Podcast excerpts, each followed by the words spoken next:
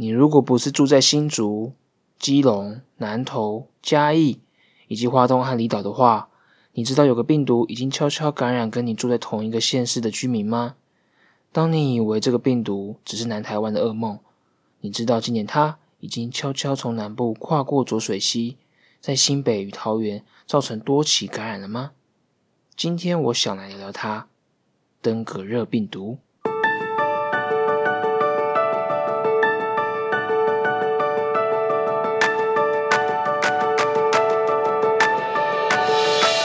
Hello，你好，你正在收听的是《医学无博弈》，这是个由医师来主持的一个 Podcast 节目。我是小熊医师，在这边呢，你会听到与时事有关的医疗新知，你也会得到一些错误观念的厘清，还有我们会带给你很多我们觉得很重要的疾病相关的医疗知识。希望透过声音，让更多我们临床医师没机会和你们分享的好多事情，直接送到你们的耳朵。今天的医学无博弈呢，想跟大家聊聊登革热病毒哦，疾管署哦。最近公布了国内又新增了两例本土的登革热病毒的病例哦，分别是住在新北市三峡区的一个五十多岁的女性，还有一个七十多岁的一个女性哦，所以三峡已经蛮多起。本土的登革热的案例了，而机关署呢也表示说，为了防止疫情的扩散啊，会已经开始由卫生单位积极的去进行疫情的调查，针对这个登革热病毒的滋生源，然后查核并且做化学防治的工作，尤其是针对这些已经发现的个案呢，居家以及活动周遭啊，去查。一些相关的一些积水的容器啊，并且去做清除，所以也一直呼吁大家针对登革热的部分要多多了解、卫教以及整理自己居家的环境，以免登革热的持续扩散哦。而根据疾管署的统计啊，其实今年二零二零年哦，目前为止，加刚刚所提到的，已经累积了六十三例喽，本土的登革热案例，其中啊算一算，四十三例是住在新北市，包括刚刚的三峡区嘛，总共有三。十七例，那土城啊跟泸中分别也有一些案例，还有中和跟树林等等。除此之外呢，另外在桃园市啊也有二十例的案例，那分别是桃园区啊、龟山、八德以及中立等等。那其余呢也有很多，大概六十例是境外移入的病例。那这些境外移入的人呢，多半是来自于印尼、越南以及菲律宾。那其实，在过去啊，大家都觉得说，哎。好像登革热只是少数零星的个案，那或者是对北部人来说啊，好像登革热啊，就好像跟我北部没什么关系。而由于这次吼是以新北跟桃园有产生多起的个案，所以大家开始有稍微对这个病毒产生了好奇以及警戒心，所以想趁这个机会跟大家来聊聊登革热病毒，让大家多了解以及知道说，哎，如果今天。知道说登革热病毒在我的居家附近的地区有存在着个案感染的个案，那我该做些什么来去保护我自己哦？首先来聊聊什么是登革热。登革热呢，也有一些老一辈的人啊，会说它是所谓的断骨热也好啊，天狗热也好啊。简单来说呢，它就是由蚊子某些特定种类的蚊子。是这个病毒的，我们称为病媒蚊，也就是蚊子会来传播它。那透过蚊子呢，去叮咬人而感染到这个病毒。登革热就是透过这样的方式来去做传递的一个急性的传染病病毒。而如果今天你感染到登革热的话呢，大部分会有发烧啊、头痛啊，还有眼睛觉得哇，眼窝里面很痛。以及全身肌肉酸痛，甚至会有一些出红疹、长红疹的一些症状。而登革热呢，基本上它有分成四个类型哦，一二三是四个型别。而一般我们会讲到一个病毒的感染，会讲说，诶，它没有症状到开始出现我刚刚所讲的那些症状，大概从感染这样到发症状中间会间隔多久？我们称之为潜伏期哦。所以登革热潜伏期是多久呢？大概落在三到十四天，不过一般四到七天，也就是一个礼拜内就会有相关的一些症状。而如果除此之外啊，刚刚所提到说，哎，蚊子叮咬，如果蚊子本身有带着登革热病毒的话，就会透过叮咬人来感染。那另外，如果说妈妈在怀孕的时候啊，被蚊子叮感染了登革热，那登革热病毒呢，也可能透过怀孕或是生产的时候垂直感染给宝宝，而且有时候反而会造成胎儿早产啊，或者是出生体位低，而甚至可能有死亡的风险哦。而另外，登革热病毒啊，也可能因为这个被叮的人的血液铺路。比如说器官移植啊、针扎啊，或是性行为啊而传播。不过，当然这些路径是很少见啊。不过个案是存在的，所以也会被提及这样子。所以大家可以发现到说，哎，有别于大家在聊新冠肺炎人传人啊、飞沫啊、要戴口罩啊等等的，登革热病毒的传播是透过蚊子，而这个蚊子呢？是有特别的种类的。那一般我们大家很常听到的，就是所谓的斑蚊。而这个蚊子啊，它一般的一个生活时代，不是它会产卵。那产卵之后，长大变成幼虫，也就大家所俗称的孑孓啊。那它幼虫会长大，最后变成蛹，蛹会孵化成成人的蚊子，也就是所谓成蚊这样一个生活史的一个回圈呢。而一般呢，这样的蚊子长大之后，雌蚊可以活。两个礼拜甚至到一个月，而雄蚊呢可以活一个礼拜到两个礼拜不等，所以滋生出来其实的蚊子其实可以活蛮长一段时间的。而一般呢，登革热病毒啊，大部分会可以透过这样的方式去感染的，我们称之为宿主，包括有我们人类以及猴子猩猩等等的灵长类，那还有它传播的媒介，就是所谓的斑蚊。这几个，那其实像这样的登革热病毒啊，它有所谓的一个森林的一个生活周期，就是在森林会透过这样的方式，蚊子啊，然后黑猩猩、灵长类等等的，而产生了一个感染的一个循环。可是因为我们现在都市化发展嘛，所以如果今天这个蚊子飞到了城市，感染了我们，那又是另外一个一个回圈哦。讲到这边，那最重要的，大家可以发现到说，蚊虫的预防以及防治变成是很重要嘛。那我们该怎么去防治这些蚊虫呢？因为毕竟我们没有办法去区分说，哦，我不要被这个蚊子叮，所以最好方法就是减少。自然环境和产生蚊子的滋生，而让这个登革热病毒有机会传播到这些蚊子上，进而感染到我们。而最好的方法其实就是有各式各样不同的积水的容器啊，也就是容器里面有水，不论空的容器，然后经过下雨而产生的积水，或是本身有旧水，比如说花盆啊等等，本身就有积水的容器，最好要做清除哦，因为蚊子会在这边产卵，那进而产生。一个生活周期而滋生更多的蚊子，其实这些都是很可怕的登革热病毒传播媒介斑蚊的一个滋生来源哦。所以定期啊就要巡巡家里面，哎，保持整洁啊，去清除这些积水容器啊，其实最根本的方法。那如果今天你在比如说走在登山、爬山啊，或者是要行经一些登革热病毒好发的地区的话，要小心的地方，包括说，哎，可以穿穿看浅色长袖的衣裤。那如果有身体暴露没有衣服覆盖的地方呢，可以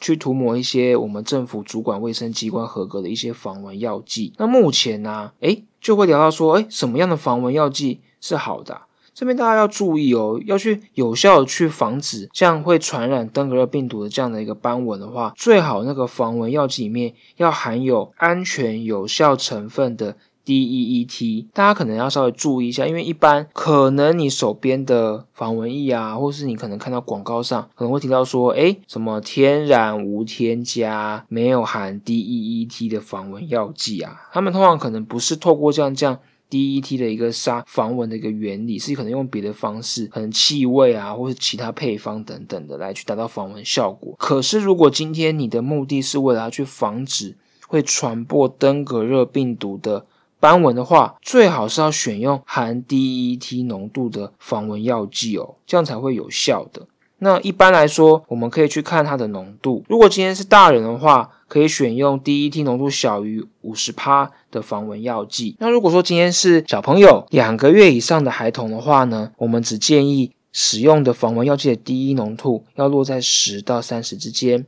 那如果今天从户外回到了室内，就是不会有蚊虫叮咬的地方的时候，要记得清洗干净。那另外特别注意的是，如果今天是小宝宝，也就是年龄在两个月以下的婴儿，含有 DEET 的防蚊药剂就不太适用哦。所以最好的方法还是用外在遮蔽的方式，比如说用蚊帐啊，或者是穿浅色的长袖衣裤等等，来去直接用物理的方式来去防止蚊虫的叮咬。而我知道要含 DET，那我可以去含它的成分。那另外最好的话呢，可以去看看产品上面有没有印有胃腹部的一个属例字号，比如说它上面会写的胃部属药制字，叭叭叭叭叭的数字啊，或是胃部挂号内位成制字，然后写数字等等许可证字号。因为这些呢，直接喷在我们的皮肤上是有透过环保署去核准的一个药剂，所以会是比较安心，会比较安全的。那另外也可以去看到说，哎，有没有一些官方的去注册说，哎，可以使用在人体的皮肤啊，还是说不可以喷洒在皮肤，要去特别注意。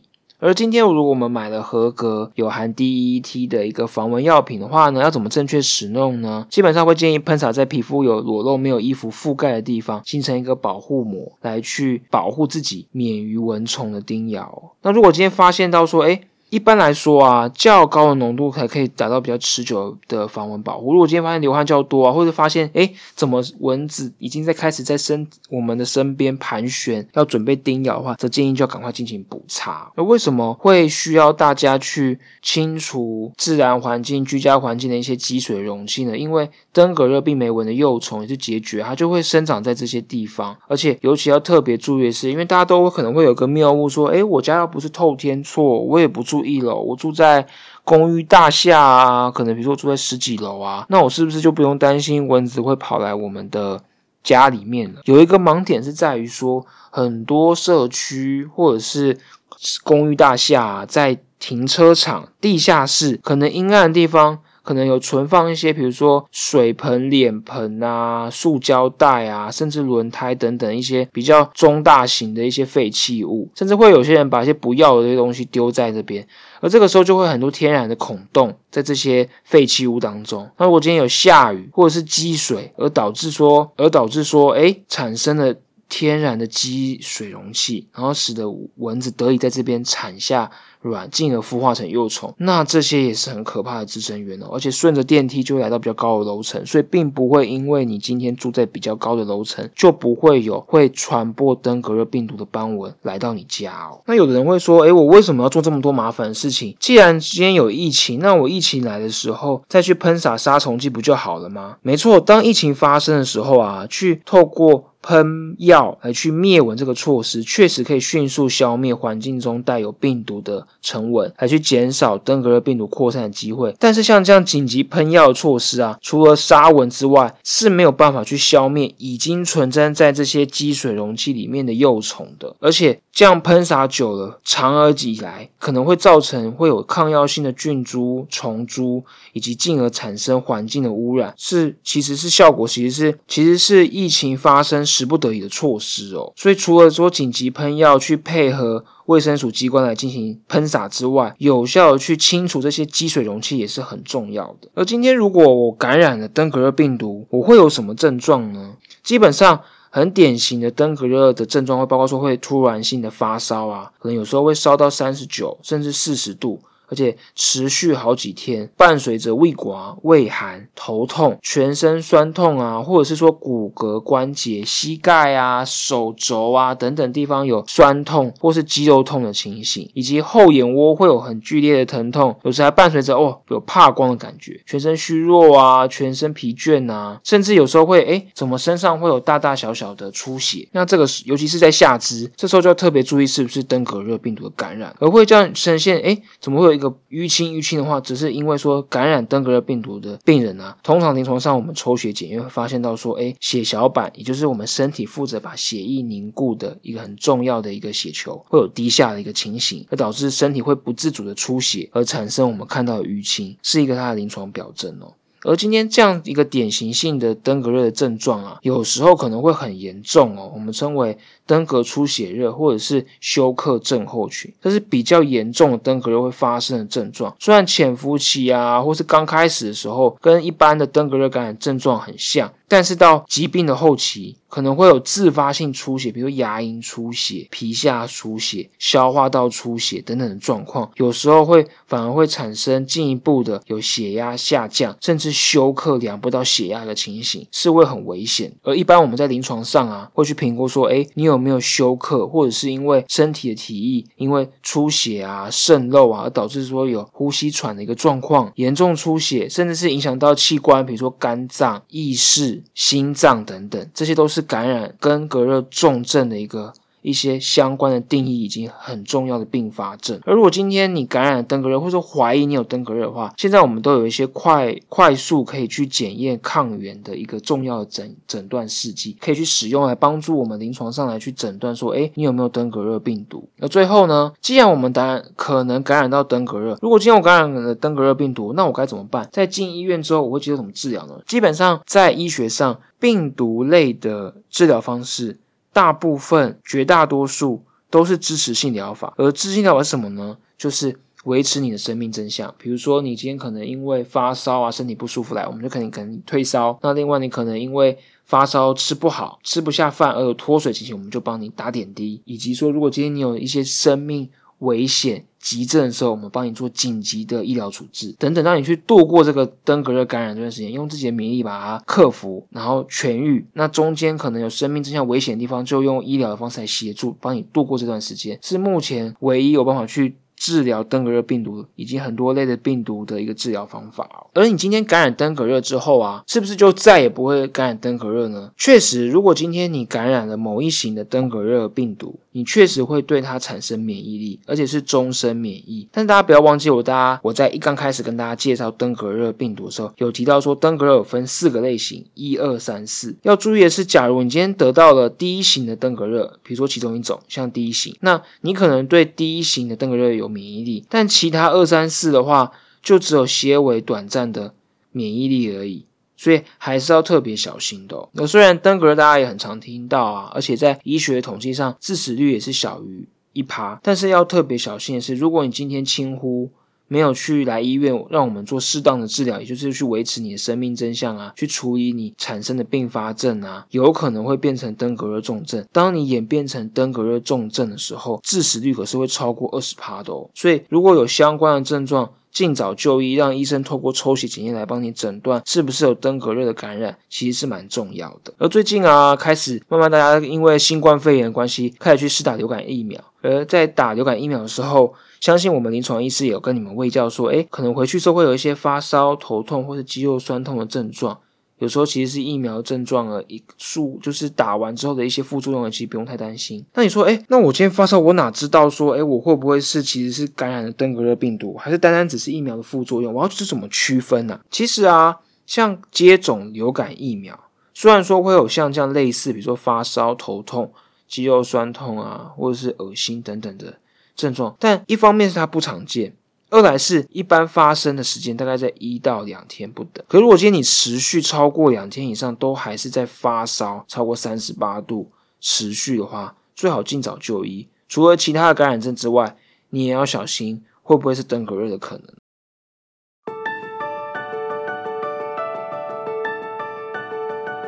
而最后总结一下今天的医学博弈，登革热病毒呢，它分成四个类型，是透过蚊子来去做。叮咬，进而传播的一种蚊媒的 RNA 病毒。而今天我们要能够有效的去预防这个登革热病毒的传播，最好的方式就是要主动巡视自己居家附近室内外的容器是不是有积水。而如果有今天有积水的容器存在在居家周遭的话，一定要定期去做清除，免得蚊子在积水容器内滋生，而进而产生大量的会传播登革热病毒的斑纹。那可能会对自己的居家环境、家人以及自己造成不必要的危险。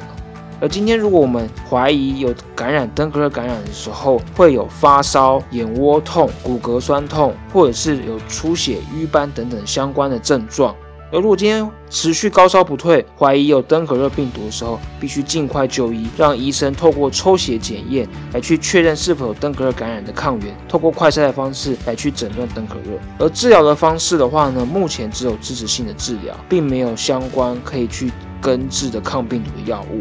而治疗完之后，如果今天感染过登革热病毒，确实会对你感染的那一型。的登革热病毒有终身的免疫力，但由于登革热病毒有四个类型，而每年流行的型号可能不尽相同，所以不一定代表说你这次感染登革热病毒，以后就绝对不会感染登革热病毒了，要特别小心。而最后最根本的方法，还是要好好巡视室内外的积水容器，有效的去清除这些储水容器，进而减少蚊虫的产生，才是一个根本的方法。以上是今天的医学无博弈。今天如果你觉得内容有帮助，想支持鼓励我们，欢迎到我们的 Apple Car Cat 下给予我们评价。五星的评价越多，就能够透过平台的推播，让我们把这些医学知识送到更多人的耳朵。而我们在节目开播以来，已经迈入了第十集，陆陆续续也一直在收集一些大家所渴望知道的主题。所以，如果你想听更多，或是你有什么好奇的医疗知识，也欢迎到我们的 Apple Podcast 下留言，或是 Facebook 搜寻“医学无博弈”。私信我们或留言在下方告诉我们吧，也不要忘了订阅我们的 Podcast，这样才不会错过每个礼拜医学知识的充电机会哦。我是小熊医师，我在医学无博弈和你分享与时事有关的医疗大小事，我们下次见喽，拜拜。